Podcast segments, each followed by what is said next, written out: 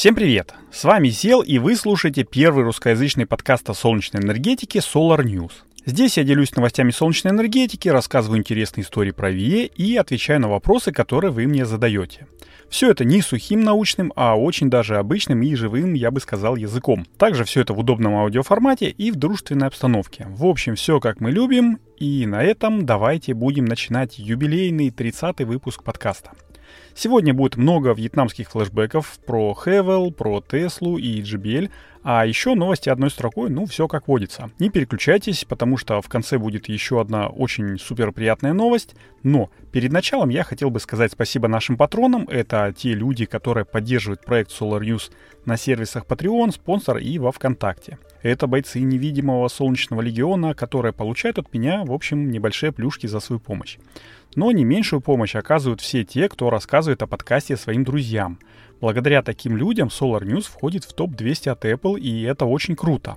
Если ваши друзья по какой-то причине еще не знают о проекте Solar News, то это легко исправить. Просто перешлите им ссылочку на нашу специальную страницу, где он или она сможет самостоятельно выбрать, на какой подкастоплатформе слушать подкаст и на какие соцсети, ну, наши соцсети подписаться, если будет такое желание.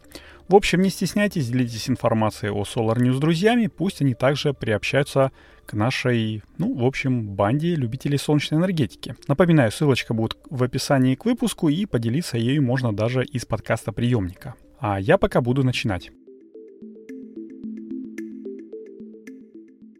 Не успел я рассказать о том, что Тесла выкатила, ну, в прямом смысле этого слова, свой прицеп с солнечными батареями, как меня тут же ткнули в то, что в Украине такой прицеп уже не просто прототипируют, но и выпускают штатно. Группа компаний КНЕС, которая выросла из открытой в 2009 году компании Подольский энергоконсалтинг, а в 2019 году уже открывшая в Виннице свой завод по производству солнечных батарей, уже сейчас продает мобильную солнечную электростанцию PV-SICH 3300. Мобильный СС представляет из себя прицеп с установленными, как в Тесловском, э, в три слоя солнечными панелями, гибридный инвертор, контроллер и автоматику. Панелей 6, 2 в центральном блоке и по 2 в выдвижных боковинах. Мощность каждой панели 370 Вт, то есть суммарно на входе инвертора можно получить до 2-2,5 кВт. Инвертор, кстати, позволяет одновременно использовать электроэнергию и солнечных панелей, и из АКБ. Их тут, кстати, 6, и объединены они в группу 24 вольта 300 ампер часов. Ну а что такое 300 в названии, непонятно. Но 3000 — это мощность, постоянно подключенной к инвертору нагрузки. Ну, в общем и целом все, больше нового ничего сказать не смогу. Если интересно посмотреть более-менее живьем на конструкцию, то я прикреплю ссылочку на YouTube канал. Но лично у меня возникают некоторые вопросы и к сечи, и к безымянному прицепу от Маска. И вопросы эти даже не в том, насколько хватит встроенной батареи 7,2 кВт и как аэродинамическое сопротивление и лишний вес будут сказываться на расходе основной батареи. Нет. Меня больше интересует, как эта конструкция переживет дороги. Не знаю, как в США, но в Украине дороги явно не американские хайвеи и не немецкие автобаны в самом радужном нашем представлении о них. Они и до военных действий были скотчками, рытвинами, колдобинами и непонятно откуда взявшимися россыпями канализационных люков посреди полосы, а сейчас так и подавно. И мне кажется, что вся вот эта вот тряска по колдобинам, э, ну и рытвинам, как я уже сказал, не пойдет на пользу хрупкому серебряному припою фэпов и закаленному, но все-таки стеклу, которое покрывают солнечные панели. Так что такой прицеп, наверное, не найдет широкого применения ни у нас, ни даже в недосягаемой Солнечной Америке в качестве повседневного гаджета, который можно возить с собой и заряжать им свой любимый автомобильчик. Как мобильную электростанцию, когда нужна электроэнергия в месте, где ее нет в принципе или где есть перебой, да, это выход. Но вот как дополнительная подпитка электрокара, ну, мне все-таки кажется, что в этом плане больше подойдут гибкие панели из небьющихся фэпов от SunPower. Но до таких проектов в штатном исполнении нам еще жить и жить. А мы пока погнали дальше по степям Сайгона. Ну, термин «вьетнамские флешбеки» предполагает, что тот, кто их испытывает, должен страдать. И я, в общем-то, тоже немножечко страдаю. В одиннадцатом выпуске подкаста про солнечные панели в утилитарных вещах, который, кстати, можно переслушать при желании в любом подкастоприемнике, я рассказывал, что еще в начале 2020 года известная американская аудиокомпания JBL создала в Indiegogo проект Reflect Eternal. Это наушники с бесконечным, ну, по заявлению производителей, временем автономной работы. И все, что нужно было для этого, это только подставить наушники под солнце или подержать их под лампой. За это отвечала инновационная солнечная панель Powerfoil от шведской компании Exeger. Там, если покопаться в описании, было много звездочек, которые говорили, что степень зарядки зависит от освещенности. И я даже помню, что запрашивал у производителя, искал там информацию всякую, считал, сколько нужно света, чтобы пользоваться наушниками бесконечно долго. И оказывается, что нужно всего лишь не пользоваться наушниками более 3,5 часов в день и ходить по светам не меньше 2,5 часов. Причем свет должен быть как у Солнца в зените на экваторе и даже умноженный на 2. Раунд, как говорят в рэп-батлах.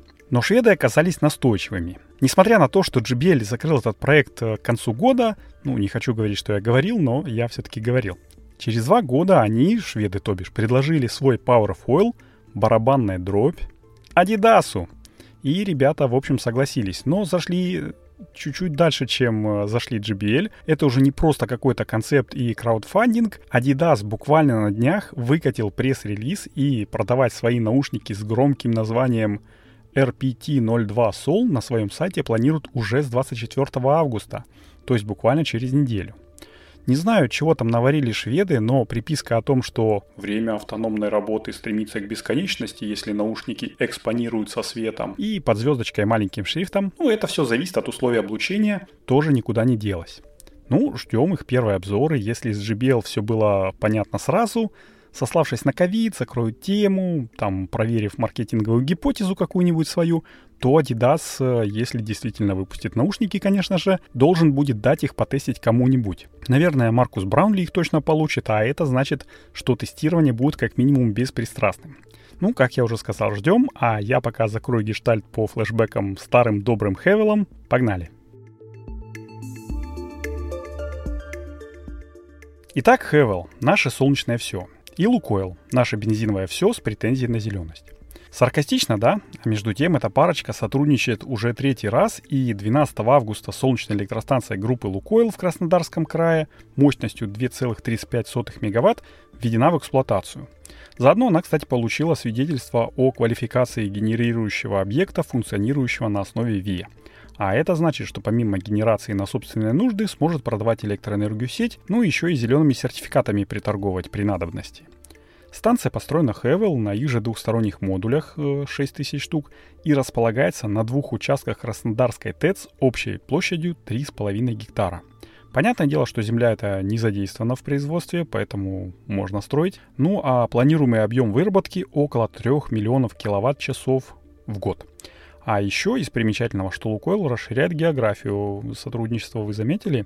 Раньше был только Волгоград, а теперь еще и Краснодар. Суммарно в его портфеле уже более 32 мегаватт солнечных мощностей, и это не может меня не радовать.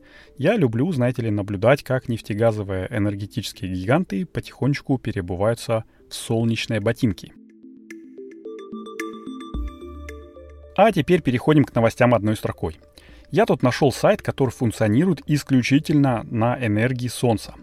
Очень интересный такой себе low-tech э, веб-сайт, привет из начала 2000-х, э, с его Edge, Opera Mini в стареньких Nokia и Siemens, но из интересного тут вот что. Разработчик Крис Декер сделал все, что можно, чтобы сайт потреблял минимум электроэнергии.